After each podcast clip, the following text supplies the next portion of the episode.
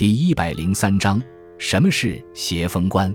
协封官也称为末赤协封官，是唐朝的非正式任命的官员，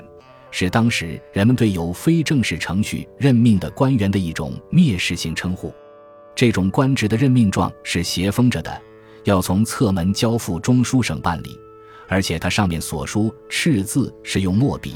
这与中书省黄纸朱笔正封的敕命是不一样的。协封官由此得名。在唐朝，官吏的任命有严格的程序和制度，即先由吏部主官，再经过门下省过关，最后经过中书省对皇帝颁下的任命状进行宣述申复。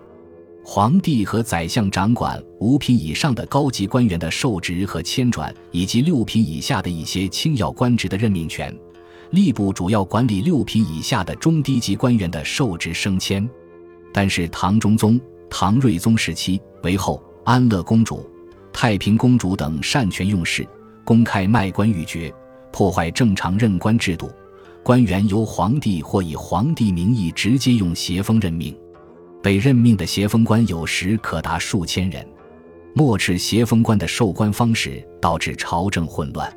直到唐玄宗登基之后，在贤明的宰相姚崇等的协助下，罢免了中宗以来的协封官，并规定不允许再行协封官之事，从而结束了长期以来冗官污吏充斥朝廷的局面。